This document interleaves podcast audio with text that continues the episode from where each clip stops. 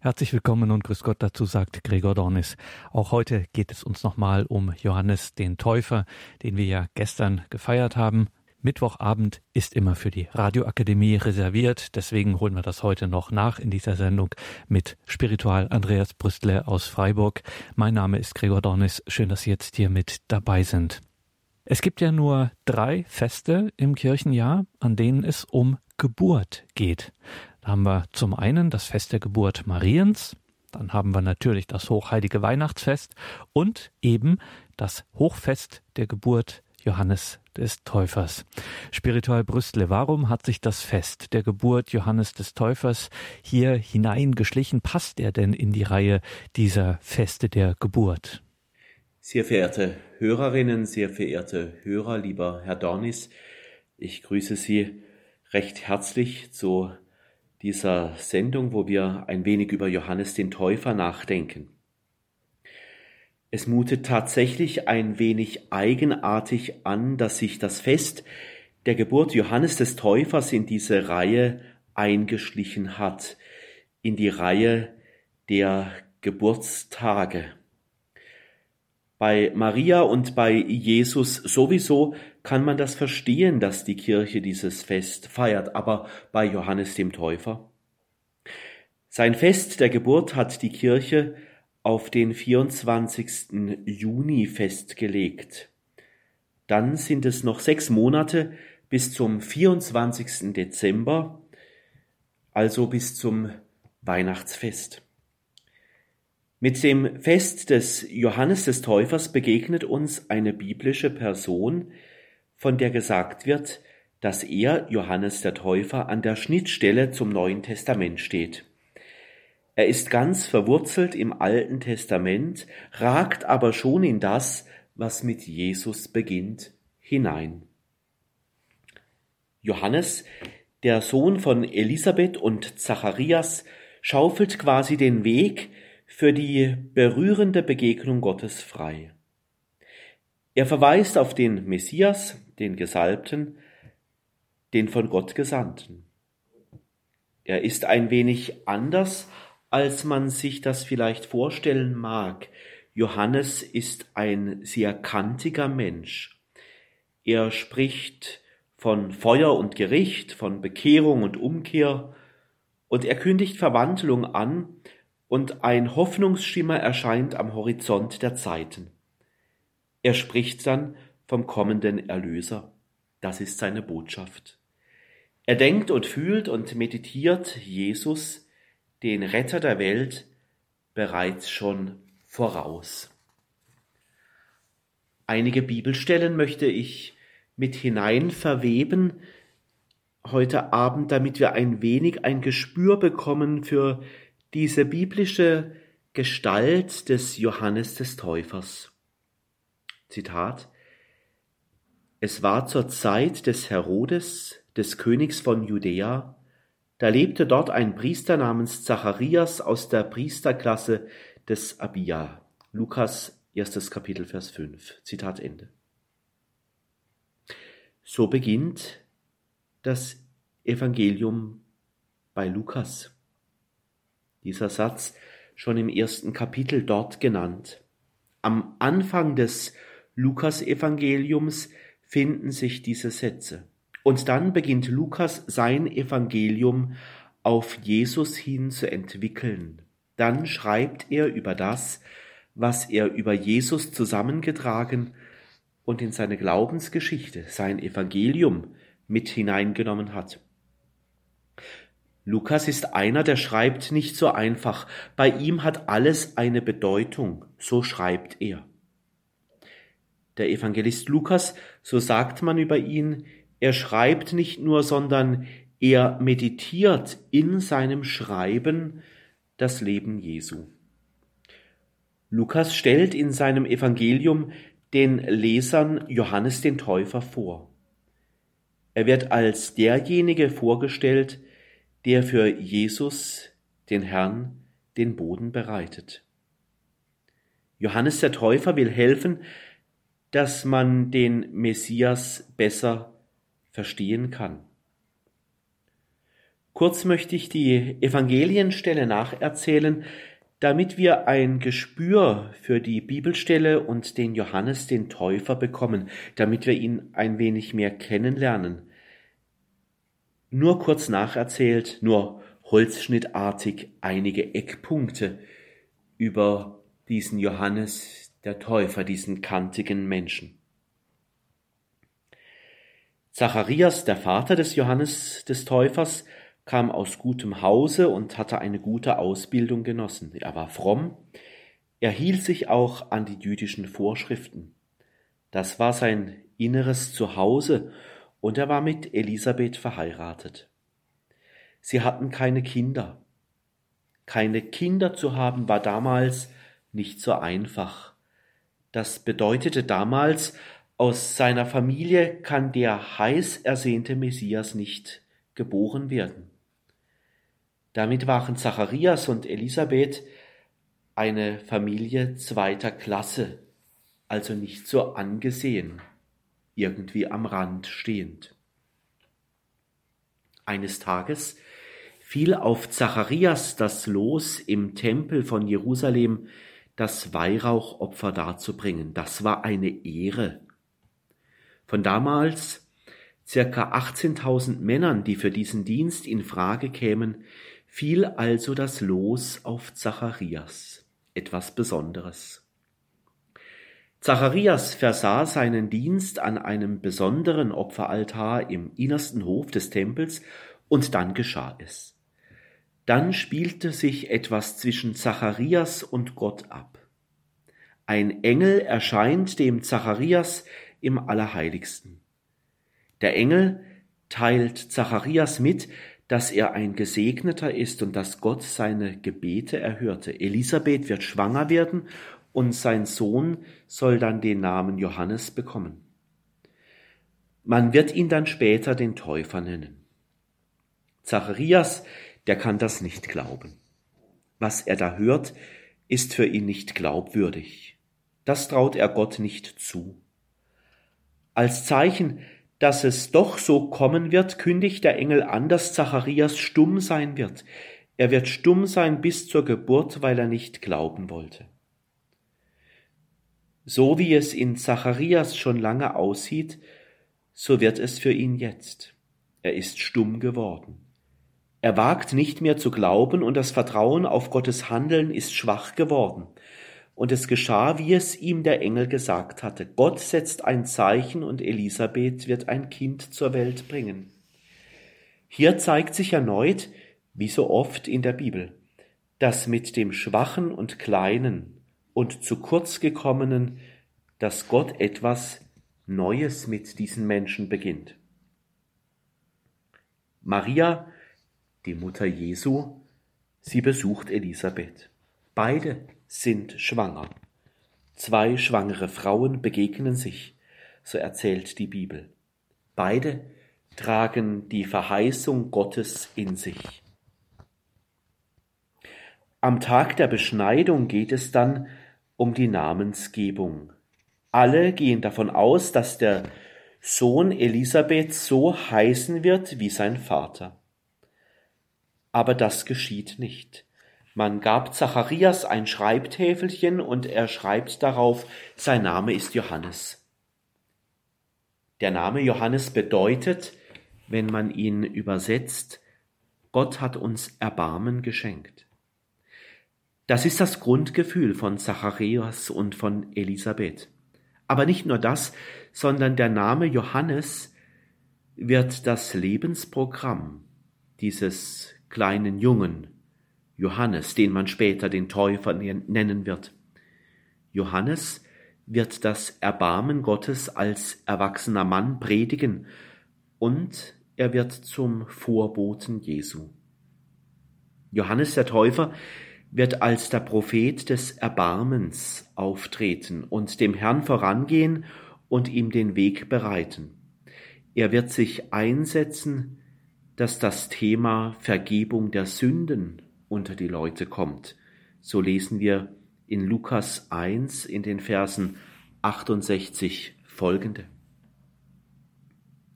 Und in seinem öffentlichen Auftreten wird Johannes den man dann den Täufer nennt, er wird nicht freundlich auftreten. Er wirkt etwas verschroben, er wird streng sein und hager, asketisch und mit einem Fell bekleidet. Urzeitlich und sehr urwüchsig können wir uns wohl den Johannes den Täufer vorstellen. Soweit eine Kurzfassung quasi im Galopp einmal kurz durch diese Bibelstellen hindurchgegangen. Ich habe diese Bibelstellen ein paar Kernaussagen über den Johannes den Täufer so kurz einmal zusammengefasst.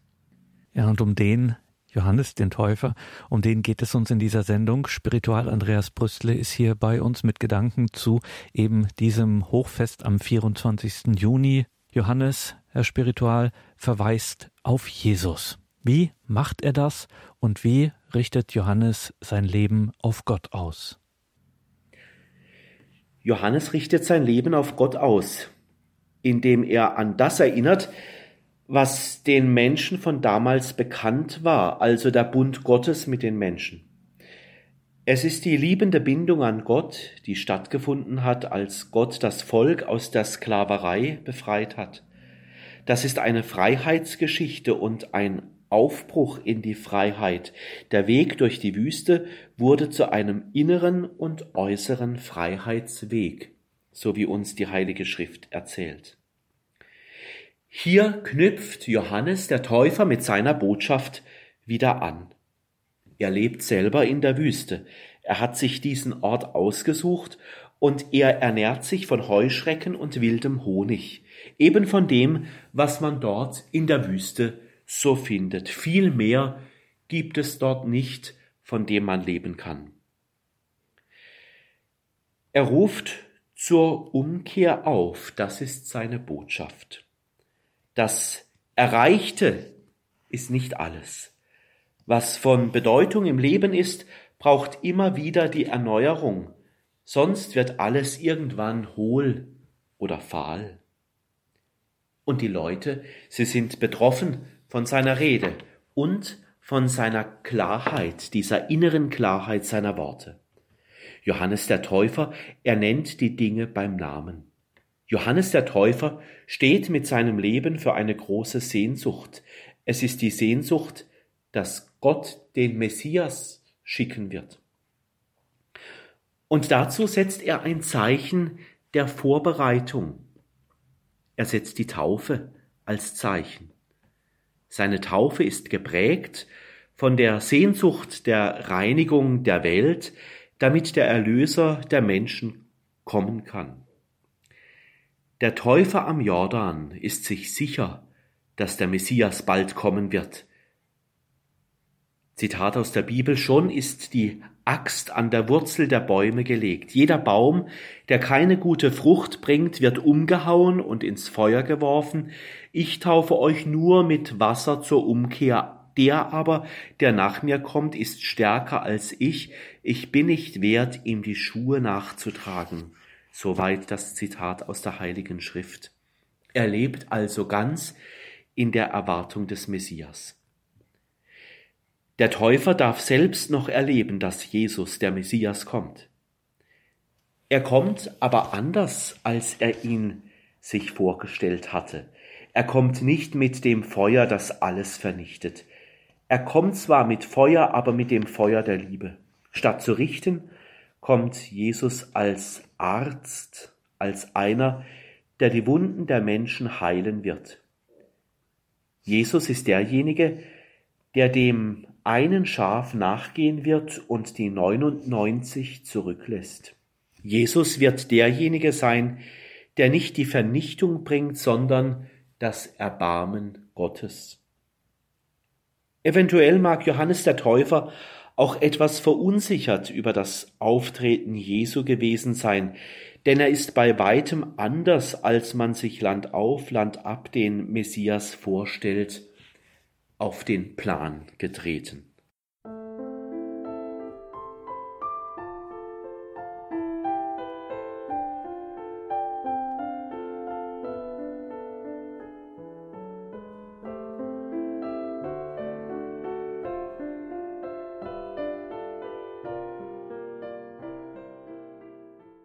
Willkommen zurück in dieser Sendung, sagt Gregor Dornis. Uns beschäftigt heute noch einmal Johannes der Täufer, wir sind verbunden mit Spiritual Andreas Brüstle aus Freiburg im Breisgau. Spiritual Brüstle, Johannes der Täufer, von dem uns die Bibel berichtet. Kann man denn von dem etwas für das persönliche Leben lernen? Kann man etwas für das persönliche Leben lernen von Johannes dem Täufer? Kamelhaare, Heuschrecken, Bußpredigten, Wüste. Das sind ja jetzt nicht unbedingt die prickelnden Themen, die man gerne hört. Und auch das Erscheinungsbild des Johannes des Täufers ist nicht unbedingt so, dass es vorschnell Nachahmer finden wird. Es braucht einen ersten Schritt, um tiefer zu sehen, um einmal ein wenig etwas zu erkennen, was man für das eigene Leben von Johannes dem Täufer ablesen kann. Es braucht verschiedene Zugangsschritte auf sein Lebensmodell. Man muss sich zunächst einmal von den Äußerlichkeiten, die auf den ersten Blick bei ihm auffallen, lösen, um Neues entdecken zu können. Sonst bleibt man nur an den Äußerlichkeiten hängen und damit wird man einem Menschen nie gerecht. Aber es bleibt bei allem doch irgendwie dabei, dieser Johannes der Täufer ist eine schillernde Gestalt im Neuen Testament. Aber vielleicht ist es auch das, was ihn gerade so interessant macht. Also schauen wir ein wenig, was wir da bei Johannes dem Täufer entdecken können. Die Bibel erzählt, dass Johannes der Täufer in der Wüste zu predigen beginnt. Er predigt die Umkehr. Für das persönliche Leben finde ich an Johannes dem Täufer das Thema Berufung gut ablesbar. Er sieht und versteht sein Leben so, dass er für den Messias, den Christus, den Weg bereiten möchte. Das möchte er tun, den Weg für den Messias bereiten. Unter diesem Leitgedanken versteht er sein Leben, sein Leben für die Wegbereitung des Messias. Wir wissen nicht, was konkret in seinem Herzen vorgegangen ist oder wie er gedanklich, intellektuell sich damit stark auseinandergesetzt hat, wer der Messias sein wird oder wie er kommen wird.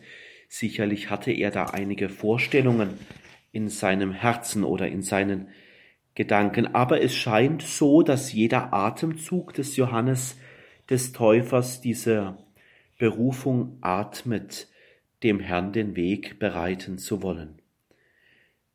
Im Blick auf seine Berufung finde ich sehr sprechend in seinem Leben, dass er sich für seinen Lebensauftrag auf den Weg gemacht hat.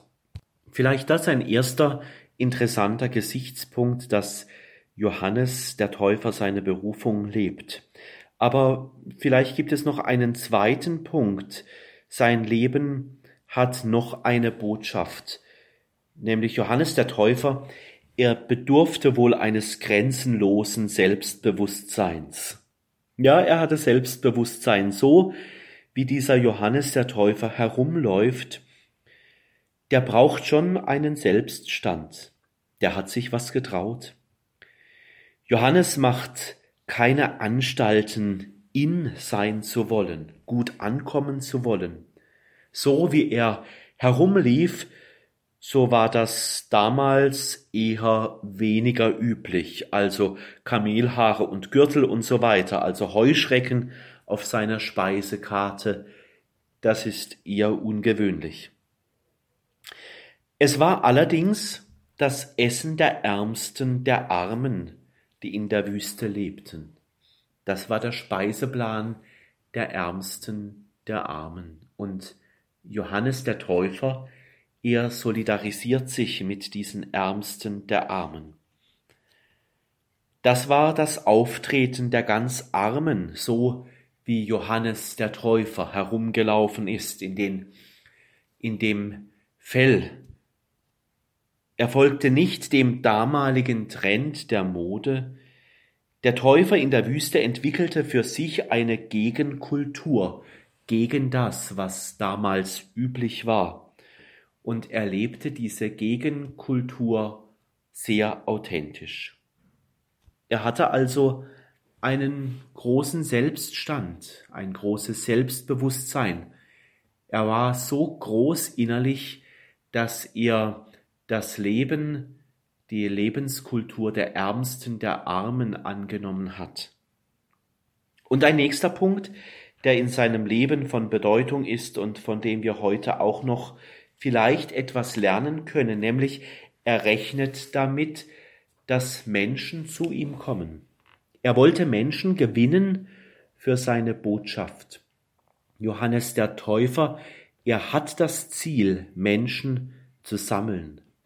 Viele Menschen aus Jerusalem und aus dem ganzen Jordantal kamen zum Täufer. Sie wollten ihre Sünden bekennen und sich taufen lassen. Trotz seiner pointierten Botschaft kamen Menschen zu ihm hinaus in die Wüste. Es ist interessant, dass Johannes der Täufer in die Wüste ging. Dort musste er nicht zwingend mit Menschen rechnen. Wer in der Wüste lebt, der rechnet nicht unbedingt damit, dass die Massen zu einem kommen. In der Wüste, da ist ein lebensunfreundlicher Ort. Wer nicht dort leben muss, der lebt nicht dort. Aber sie kamen zu ihm, an diesen einsamen Ort.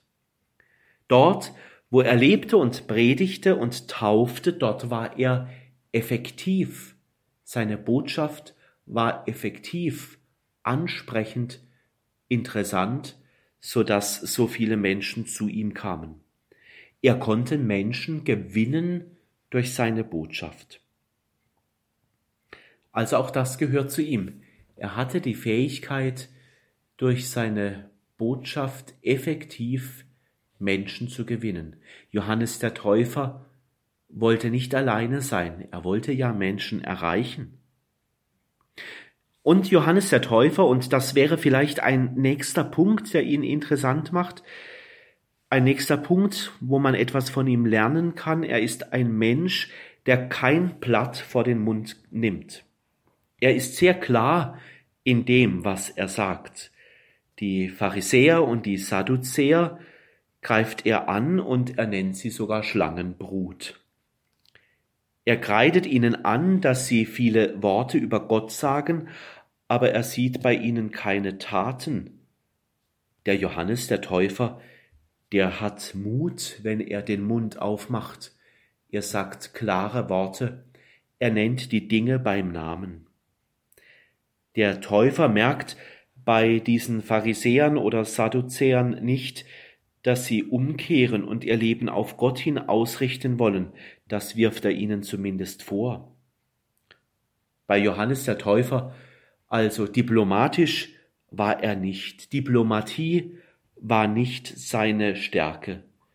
Er spricht davon, dass die Axt schon am Baum ist und der Baum umgehauen wird, der keine Früchte bringt. Das ist ein krasses Bild. Übrigens ein Bild, das Johannes der Täufer nicht selber erfunden hat, sondern das ist ein Wort, ein Bild, das die Propheten verwendet haben im Alten Testament. Und schließlich noch ein Punkt, der in seinem Leben zu einem Markstein seiner Persönlichkeit geworden ist. Er hat Jesus im Blick. Das gehört zum, zum Leben des Johannes des Täufers dazu. Er hat Jesus im Blick. Er verweist auf den Erlöser, wenn er sagt, dass nach ihm einer kommen wird, der viel größer sein wird als er. Nein, Johannes der Täufer nimmt nicht in Anspruch, dass er selbst der Messias ist. Das streitet er ab. Sondern der, der nach ihm kommt, das wird derjenige sein, der nicht mit Wasser, sondern mit Geist und Feuer taufen wird. Alle Aufmerksamkeit gilt im Leben des Johannes des Täufers dem kommenden Christus. Der Weg für den Messias, der Weg für Christus, er soll gebahnt werden. Dafür lebt Johannes der Täufer. Und die Größe des Johannes ist dabei, dass er dann auch bereit ist, zurückzutreten. Johannes der Täufer will nicht groß sein, sondern sein Leben besteht aus Dienen als Vorbereiten auf den Weg des Größeren. Dem Erlöser gilt der erste Platz. Und Johannes möchte auf seine Weise ermöglichen und dieses Kommen des Messias vorbereiten. Spiritual Brüstle, Johannes der Täufer versteht sich als Rufer in der Wüste. Hat er sich eigentlich diesen Titel, diese Aufgabe selbst gesucht? Wie kommt es überhaupt zu dieser Aussage Rufer in der Wüste, die man immer wieder in Verbindung mit Johannes dem Täufer lesen oder hören kann? Johannes der Täufer, er gilt als Rufer in der Wüste. Und da wird Johannes der Täufer in Verbindung gebracht mit der Botschaft auch anderer Propheten aus dem Alten Testament und hier insbesondere, wenn es um dieses Thema, dass er der Rufer in der Wüste ist, da wird er besonders in Verbindung gebracht mit Jesaja. Bei Jesaja heißt es im 40. Kapitel, im, im dritten Vers und in den folgenden Versen, eine Stimme ruft, in der Wüste bahnt den Weg des Herrn, ebnet in der Steppe eine Straße für unseren Gott. Jedes Tal soll sich heben, jeder Berg und Hügel sich senken, was krumm ist, soll gerade werden, und was hügelig ist, werde eben. Dann offenbart sich die Herrlichkeit des Herrn. Alles Fleisch wird sie sehen. Ja, der Mund des Herrn hat gesprochen, eine Stimme sagt, rufe. Soweit diese Worte aus Jesaja aus dem 40. Kapitel. Also Johannes der Täufer erkennt diese Bibelstelle. Das war ganz in seinem Meditieren, in seiner Glaubenstradition und in seinem Hoffen mit drin. Und er selber will dieser Rufer in der Wüste sein. Das ist ein bedeutungsvolles prophetisches Motiv, das der Johannes der Täufer in sich trägt. Bis heute hat sich daran nichts geändert, geändert. Wer sich, wir sind heute auch Stimme für den Herrn. Wir sind heute als Menschen des Glaubens auch Menschen, die mit unserer Stimme die Botschaft des Herrn weitersagen. An dieser prophetischen Botschaft hat sich bis heute nichts geändert. Jede und jeder von uns kann sich als Jesaja verstanden wissen, von dem in der Bibel erzählt wird. Wir sind Stimme, die ruft, auch wir sind Rufer. Alles andere muss vom Herrn kommen. Wir sind nur Rufer. Alles weitere kommt vom Herrn. Das bedurfte von Seiten Johannes des Täufers auch eine große Demut. Es bedarf einer großer Demut von sich zu sagen, ich bin nur der Rufer, aber es kommt ein anderer. Johannes der Täufer ist demütig, wenn er sich lediglich als Rufer in der Wüste bezeichnet. Der Täufer wies deshalb immer wieder darauf hin, dass er nicht der Christus ist. Er ist nur der Rufer in der Wüste. Einige meinten nämlich, dass Johannes der Täufer der Messias sei, aber das verneinte er vehement. Deshalb kommt von ihm auch die Aussage, dass jener, also der Christus, wachsen muss. Er aber, also Johannes der Täufer, abnehmen müsse, kleiner werden müsse. Die Stimme des Johannes des Täufers als Rufer in der Wüste erklang in der Ödnis und in der Dürre, eben in der Wüste. Den Blick einmal in das Heute gewendet, kann diese Haltung im Menschen des Mannes in der Wüste auch uns vor die Frage stellen, wo es heute eine Stimme braucht, die in den Wüsten der Moderne etwas sagt oder auf den Herrn verweist. Vielleicht braucht es gelegentlich ein Wort in der geistlichen Wüste des Lebens, das die Straßen des Lebens die schwer zu begehen sind, wieder gerade werden lässt. Vielleicht braucht es auch moderne Rufer in der Wüste der Moderne.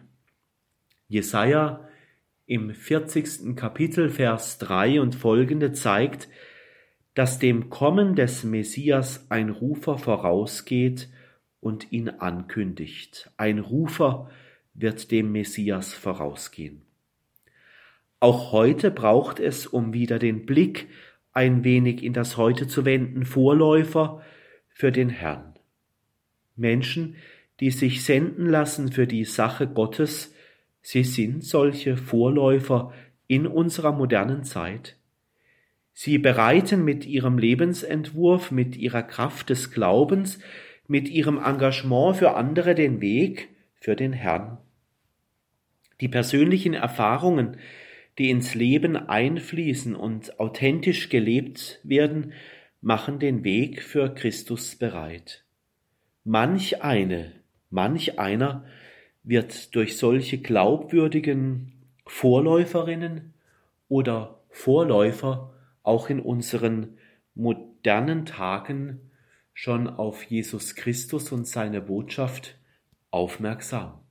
Vielleicht sind wir so die modernen Ruferinnen und Rufer in der modernen für Christus.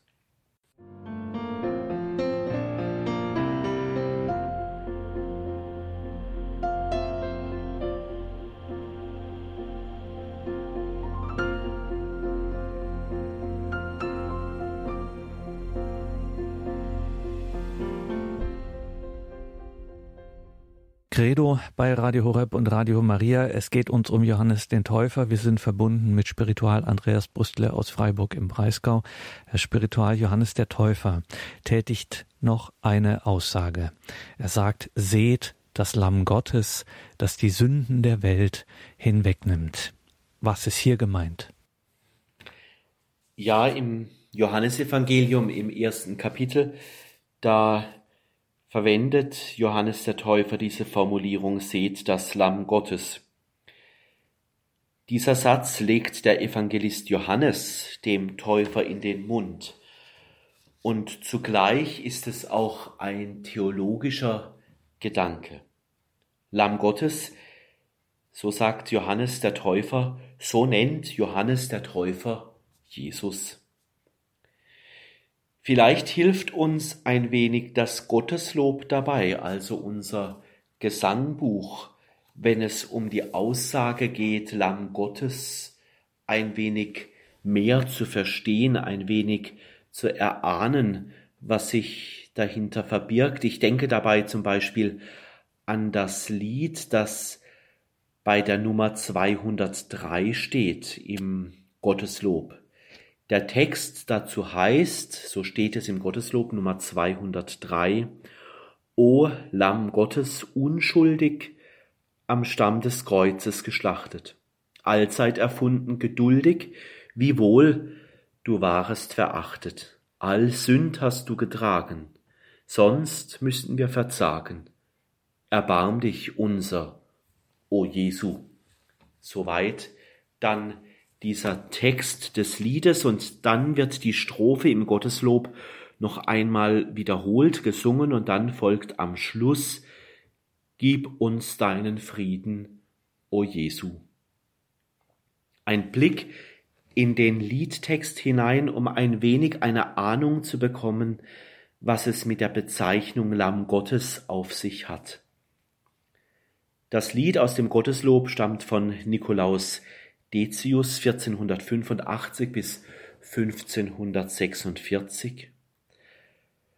Eine große Verbreitung hat das Lied erst seit dem 20. Jahrhundert erfahren. Es war vorher zwar schon lange, lange bekannt und auch oft gesungen, aber eine größere Verbreitung hat das Lied erst im 20. Jahrhundert erfahren.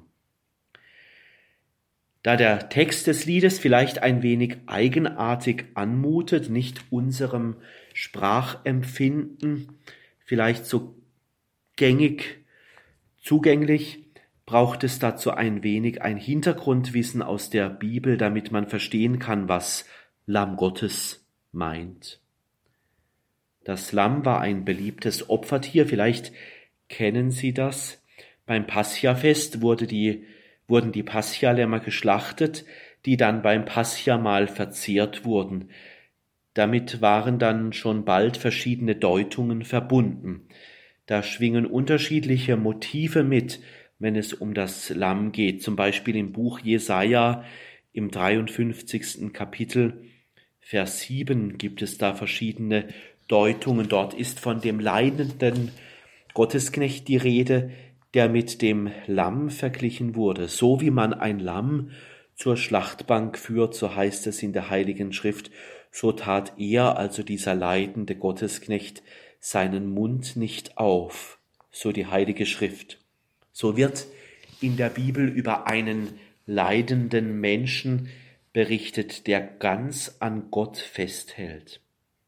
Dieses Motiv wird auch im Blick auf Jesus angewendet, im Blick auf sein Leiden und sein Sterben. Dann gibt es noch das Motiv des Sündenbocks. Vielleicht habt ihr auch darüber schon mal etwas gehört. Ein kleines unschuldiges Lamm assoziiert den Sündenbock.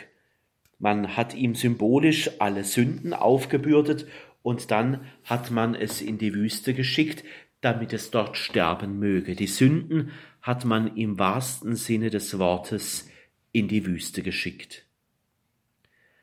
Als Johannes der Täufer Jesus auf sich zukommen sah, grüßte er ihn mit den Worten, Seht das Lamm Gottes, das die Sünde der Welt hinwegnimmt. So lesen wir im ersten Kapitel des Johannesevangeliums im Vers 29. Dieser Begriff Lamm Gottes war also schon lange bekannt, schon lange aus der jüdischen Tradition, schon lange aus dem Alten Testament bekannt. Nach dem Johannesevangelium stirbt Jesus am Kreuz zu der Zeit, in der im Tempel in Jerusalem die Lämmer für das Paschafest geschlachtet wurden. Als eine der ersten Christusbotschaften galt daher auch im Christentum die Bezeichnung für Jesus Lamm Gottes. Man hat Jesus schon sehr früh mit diesem Lamm Gottes in Verbindung gebracht. Jesus, wenn er als Lamm Gottes bezeichnet wird, dann ist davon die Rede, dass Jesus aus Liebe sein Leben hingegeben hat. Es ist ein liebender Begriff, ein, eine Bezeichnung, wie groß die Liebe des Herrn war, dass er sich so für uns Menschen hingegeben hat. Er gab sich hin aus Liebe zu den Menschen, so heißt es in der Liederklärung dieses Liedes aus dem Gotteslob. Das Lied spricht davon, dass wir verzagen müssten, wenn wir diese große Liebestat Jesu nicht kennen würden. Dann wären wir in einer ausweglosen Situation, wenn wir die Liebestat Jesu nicht hätten. Wir wären allein mit unseren Sünden. Niemand könnte uns helfen, wenn es Jesus nicht geben würde. Davon singt dieses Lied. Der Zugang zu Gott ist neu geschaffen, wenn Jesus sogar im Kreuz nicht aufhört zu lieben. Er ist das Lamm, das die Sünden der Welt hinwegnimmt. Das Lied, das uns die Worte des Johannes des Täufers noch einmal näher bringen möchte, gehört zu einem der ersten deutschen Lieder, die es gab. Vorher war alles in Latein oder in Griechisch gesungen. Oft wird dieses Lied auch heute noch vor dem Kommunionempfang gesungen. Es gehört unter die Lieder, die die Eucharistie besingen. Es gehört zu den Jesusliedern, die davon singen, dass der Tod in Jesus Christus besiegt ist und wir durch Jesus Christus tiefen inneren Frieden finden. Ja, Jesus ist das Lamm Gottes. Johannes der Täufer hat dieses Motiv Lamm Gottes, das für den leidenden Gottesknecht und für denjenigen schon immer galt, der uns erlösen wird, auf Jesus angewendet.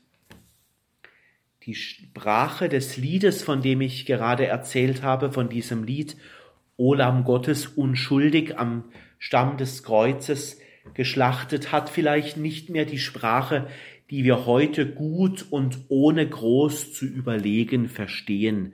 Manche Liedtexte, manche Gebete entsprechen nicht mehr unserem Sprachempfinden, aber sie sind dennoch wertvoll, weil sie Kostbares ausdrücken. Es ist ein Lied mit vielen biblischen Anklängen und Deutungen aus dem Glauben heraus, aber eines sticht besonders hervor, und das ist auch eine wichtige Aussage des Liedes dieses Lamm Gottes, unschuldig am Stamm des Kreuzes geschlachtet. Wenn wir diese Liedstrophe zum zweiten Mal singen, also das Lied wiederholen, dann hat es einen anderen Schluss als beim ersten Mal durchsingen. Dann heißt es, dass dieses Lamm Gottes uns den Frieden gibt. Gib deinen Frieden, o Jesu. Dieser Friede von Jesus, von seinem Leiden und Auferstehen, der soll nicht aufhören, auch in unseren Tagen. Deshalb wird dieses Lied auch oft vor dem Kommunionempfang gesungen, weil diese Liebe immer wieder neu gegenwärtig wird in der Feier der Eucharistie. Johannes der Täufer benennt Jesus mit dem Titel Lamm Gottes. Und es wird in dieser Aussage klar, das ist derjenige, der die Sünden hinwegnimmt. Das ist derjenige, der den Weg in den Himmel frei macht. Das ist derjenige, für den Johannes der Täufer seine Stimme erhoben hat, das ist derjenige, der den Frieden bringt, Jesus Christus. Sagt Spiritual Andreas Brüstle aus Freiburg zum Ausklang dieser Sendung, in der es um Johannes den Täufer ging. Liebe Hörerinnen und Hörer, das kann man nachhören auf einer CD und auch in unserer Mediathek auf horeb.org beziehungsweise in der Radio Horeb App. Danke Ihnen allen fürs Dabeisein. Danke Ihnen. Spiritual Brüssel zum Auslang der Sendung steht natürlich wie immer das Gebet und der Segen. Gerne möchte ich zum Schluss der Radiosendung noch mit Ihnen zusammen beten und Ihnen den Segen spenden. Besonders hineinnehmen in das Gebet, besonders denken können wir ja bei dem Gebet an alle, die so moderne Rufer in der Wüste sind, in der heutigen Wüste, der geistlichen Wüste oder wo Menschen in großer Not sind und es da andere Menschen gibt, die ihnen helfen. Das sind auch solche Rufer in der Wüste. Und denken wir auch an uns selber, dass wir selber zu solchen Rufern werden, die den Weg für den Herrn bereiten. Und so lasst uns beten. Guter Gott, wir haben uns am heutigen Abend versammelt um die biblische Gestalt des Johannes des Täufers und wir sind einem Wesenszug begegnet, der dich näherhin beschreibt. Johannes der Täufer trägt den Namen, dass du Gott uns Erbarmen schenkst. In Johannes dem Täufer ist uns dieses Erbarmen von dir begegnet, Du hast uns einen Rufer geschenkt, der den Christus, den Messias, ankündigt. Du hast uns einen geschenkt in Johannes dem Täufer, der uns an die Umkehr erinnert. Du hast uns einen geschenkt, der klare Worte gefunden hat. Du hast uns einen geschenkt, der sein Leben ganz auf deinen Sohn Jesus Christus ausgerichtet hat. Wir bitten dich, Lass uns aus seiner Sendung, aus seinem Charisma, aus seiner Botschaft leben, damit wir in dieser biblischen Gestalt des Johannes des Täufers auch etwas für unser Leben lernen können. Und so bitten wir dich um deinen Segen für alle, die jetzt hier über Radio miteinander verbunden sind, für alle, die bei Radio Horeb arbeiten und für alle, die dieses Gebet besonders brauchen und so segne sie alle der gute und für sie sorgende Gott, der Vater und der Sohn und der Heilige Geist. Amen.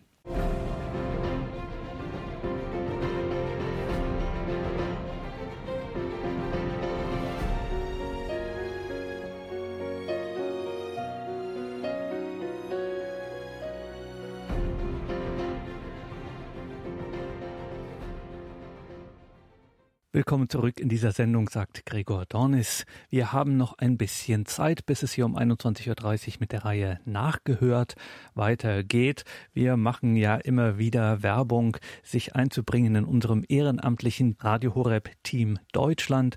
Wenn auch Sie damit dabei sein wollen, Radio Horeb in Ihrer Region, in einer der vielen Regionalgruppen mitzuarbeiten, Radio Horeb in Ihrer Region bekannt zu machen, dann melden Sie sich bei uns. Es gibt auch noch viele Gegenden, wo wir noch gar keine wirklichen Regionalgruppen haben. Auch da würden wir uns freuen, wenn sich Menschen finden und dann so eine Regionalgruppe sich gründen kann. Wo genau man sich da melden kann, das steht in den Details zu dieser Sendung auf horeb.org.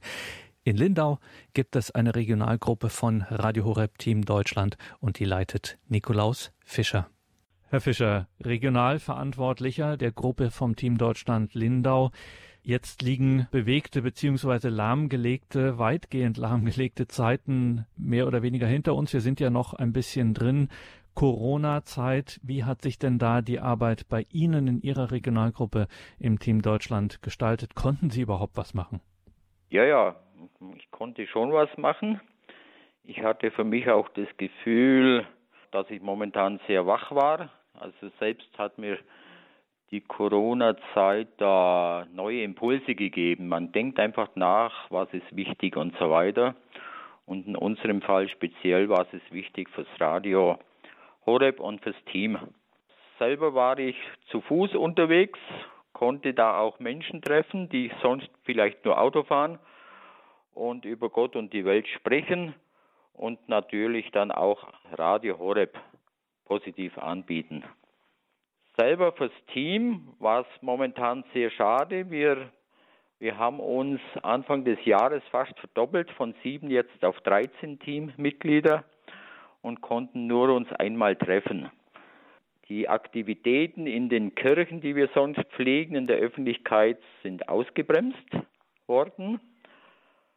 Somit habe ich versucht, innerhalb der Gruppe Kontakte zu halten über Mails, fast wöchentliche Mails, mit äh, Nachrichten aus Balderschwang von unserer Ansprechpartnerin Claudia Wieland und dann eben eigenen Erlebnissen und dann auch noch Gedanken und Wertvolles aus der Bibel, Psalmen, Ausschnitte von Tagestexten, die mich momentan angesprochen haben.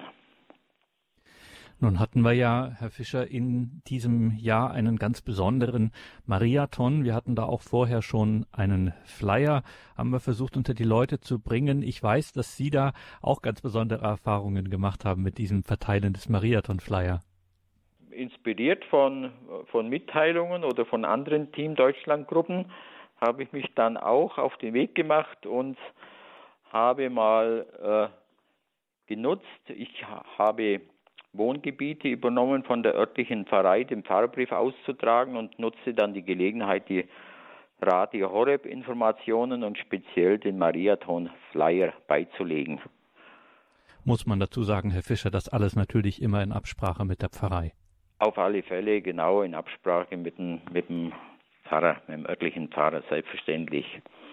Ja, das war dann ganz toll. Ich wurde da beobachtet Oh, dann ergaben sich auch Gespräche vom Küchenfenster zum Briefkasten und so weiter. Ja, war gerade nach Ostern noch nicht, da konnte es auch sein, dass noch ein Osterei übergeben wurde.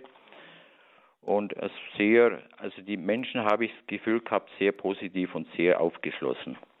Im zweiten Gang bin ich dann in die Geschäftswelt eingetaucht, war ich auch sehr angenehm überrascht, dass äh, doch über 50 Prozent sehr angetan waren und mir erlaubt haben, die Informationen von Radio Horeb, speziell auch den Mariathon-Flyer, dass der dem Geschäft ausgelegt wird was natürlich, um jetzt das auch nochmal zu erklären, was das Wichtige und das Besondere daran äh, ist, gerade dieses Auslegen in den Geschäften während der Corona-Zeit dann Menschen eben auf, äh, gerade in dieser schwierigen Zeit auf Radio Horeb aufmerksam zu machen, äh, an einer Stelle, wo man eben, wo es eben nicht Kirche ist oder nicht, sondern eben einfach im Geschäft, ist auch eine ganz wichtige Sache gewesen.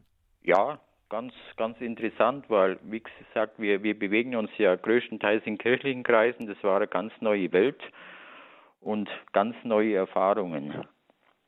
ich habe da ein ganz positives Erlebnis gehabt. Ich bin da natürlich dann auch äh, beobachtet worden, speziell auch die Kleidung von Radio Horeb macht anscheinend schon Eindruck. So wurde ich von drei Männern angesprochen, die im Freien in einer Altstadtgasse auf der Lindauer Insel ihren Frühschoppen abgehalten haben und haben sich dann sehr interessiert gezeigt, was wohl da dieses Radio Horeb, was da los ist. Das Gespräch war so toll, dass ich sogar zu einem Bier eingeladen wurde. Ein Prosit auf Radio Horeb. Ein Prosit auf Radio Horeb beim Einsatz fürs Team Deutschland. Nikolaus Fischer ist der Regionalverantwortliche der Gruppe Lindau von Radio Horeb Team Deutschland. Sie machen das auch, Herr Fischer, gern. Macht es Ihnen immer noch Spaß im Team Deutschland in Ihrer Regionalgruppe Lindau? Ja, ja, also es ist, für mich ist das sehr faszinierend, das Ganze äh, mitzuerleben, einfach weil, weil das alles im Aufbau ist. Das Team Deutschland gibt es ja jetzt seit, seit November 2017 und man, äh, man kann sich einbringen, man hat da gewisse freie Möglichkeiten praktisch da, sich zu entfalten. Ja. Und also mich fasziniert es und gerade weil mir die Aufgabe anvertraut wurde, als Regionalverantwortlicher eine Gruppe zu leiten, einfach auch den, den Kümmerer zu spielen, praktisch für die Menschen im Team. Was steht denn als nächstes an? Haben Sie schon Pläne für die kommende Zeit oder müssen Sie erst mal abwarten, was jetzt weiter passiert? Wie schaut es da bei Ihnen in der Gegend aus? Ja, wir haben jetzt sogar ein ganz aktuell, gerade gestern habe ich ein, eine positive Rückmeldung bekommen von der Stadt Lindau. Ich hatte also Anfang Mai eine Anfrage an das zuständige Gesundheitsamt gestellt und ihnen äh, sie gebeten, dass wir einen PR-Stand machen dürfen in der Altstadt Lindau, wurde mir dann vom Gesundheitsamt genehmigt. Äh, jetzt auch von der Stadt Lindau positive Rückmeldung, sodass wir am Samstag, den 27. vor dem Rathaus einen Radio Horeb Stand betreiben dürfen. Das heißt, ich lehne mich da ein bisschen an an ein Vorbild vom Team Spanien. Wir stellen einen Stand auf und, im, und stellen, ich hätte das gern mit Sofa gemacht, aber das geht nicht wegen dem Abstand. Ich stelle dann praktisch zwei Stühle auf, dass wir Abstand haben und markieren auch noch ein bisschen die Abstandsgrenzen, sodass die Interessierten mal ohne viel Gespräch an den Stand kommen und wie gesagt dann die Sitzgelegenheit, dass wenn jemand ein Gespräch sucht, dass man im Abstand dann ein Gespräch führen kann. Na, liebe Hörerinnen und Hörer, wenn das nicht eine tolle Gelegenheit ist, also am kommenden Samstag, 27. können Sie direkt mit Herrn Fischer auch in Kontakt kommen. In Lindau in der Altstadt ein PR-Stand der Regionalgruppe des Radio Horeb Team Deutschland Lindau. Nikolaus Fischer ist hier bei uns in dieser Sendung.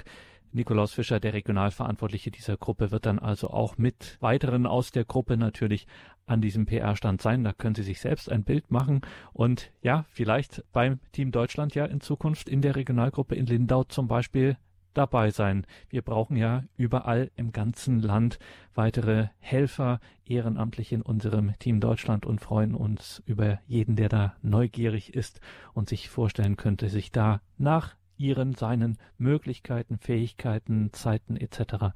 einzubringen. Herzliche Einladung. Herr Fischer, zum Ausklang des Gesprächs müssen Sie uns einfach noch verraten, was Ihnen Radio Horeb und das ja auch es bedeutet, Radio Horeb den Menschen weiterzugeben. Für mich äh, Radio, hat sich Radio Horeb mittlerweile mitten in mein Leben gestellt. Ich habe das Gefühl, ich bin wacher geworden. Ist für, äh, für mich auch eine erfahrbare Lebenshilfe durch eine gewisse Tagesstruktur, durch wertvolle Tipps und Ratschläge und auch speziell die Begegnungen, die ich einfach mit Mitarbeitern bei Radio Horeb erfahren darf.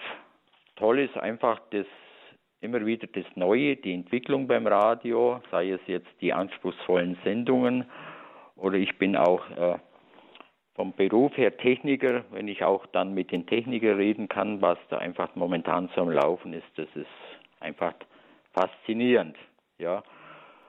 Auch, auch die, wie das Ganze gemacht wird, dass versucht wird, unsere christliche Botschaft auf allen Kanten, möglichen Kanälen, sozialen Medien, Telefon, digitales Radio, Kabelfernsehen, versucht wird, möglichst vielen Menschen Lebenshilfe und die christliche Botschaft aufzuzeigen.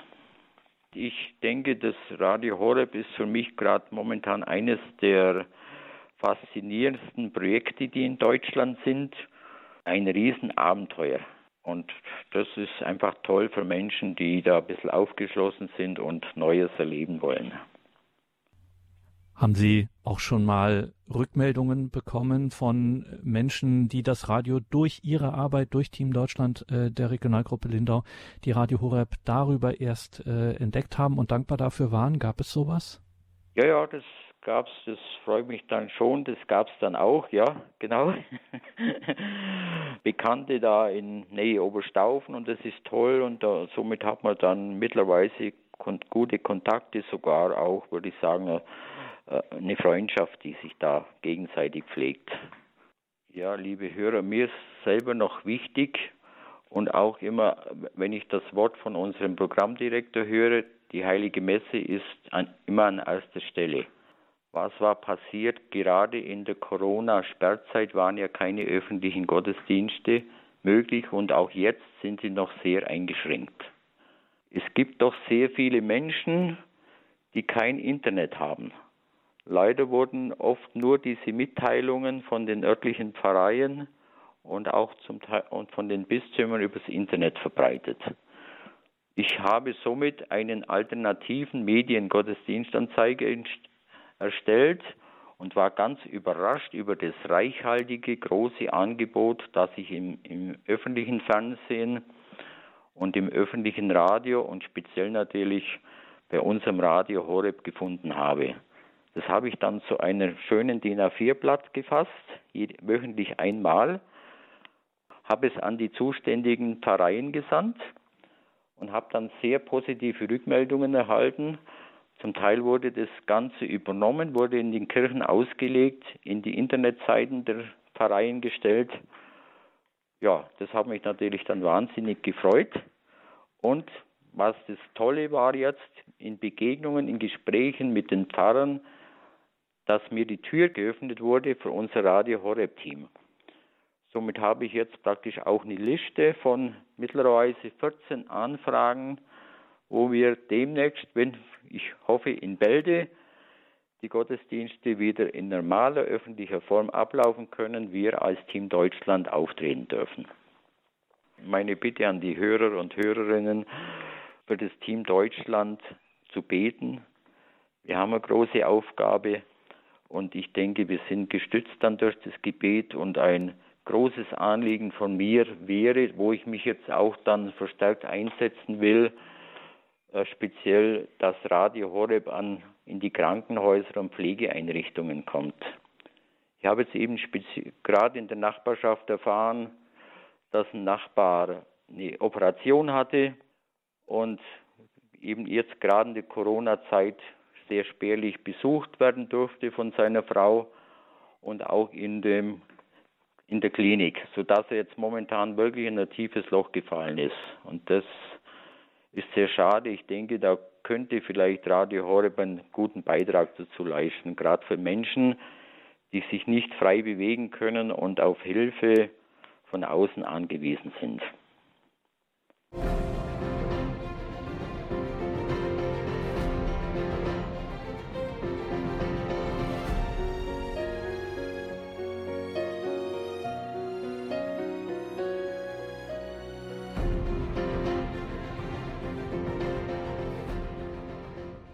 Nikolaus Fischer, Regionalverantwortlicher der Regionalgruppe von Radio Horeb Team Deutschland Lindau. Ich sag's nochmal, am kommenden Samstag, übermorgen, Samstag, 27.06., 9 bis 14 Uhr, Lindau, Insel, Altstadt vor dem alten Rathaus. Da können Sie Nikolaus Fischer und weitere Ehrenamtliche von Radio Horeb Team Deutschland live erleben. Ist doch auch ein schöner Ausflugstipp für so einen Tag. Lindau, Insel, Altstadt vor dem alten Rathaus am Samstag von 9 bis 14 Uhr. Danke Ihnen allen fürs Dabeisein. Einen gesegneten Abend und eine behütete Nacht wünscht Ihr Gregor Dornis.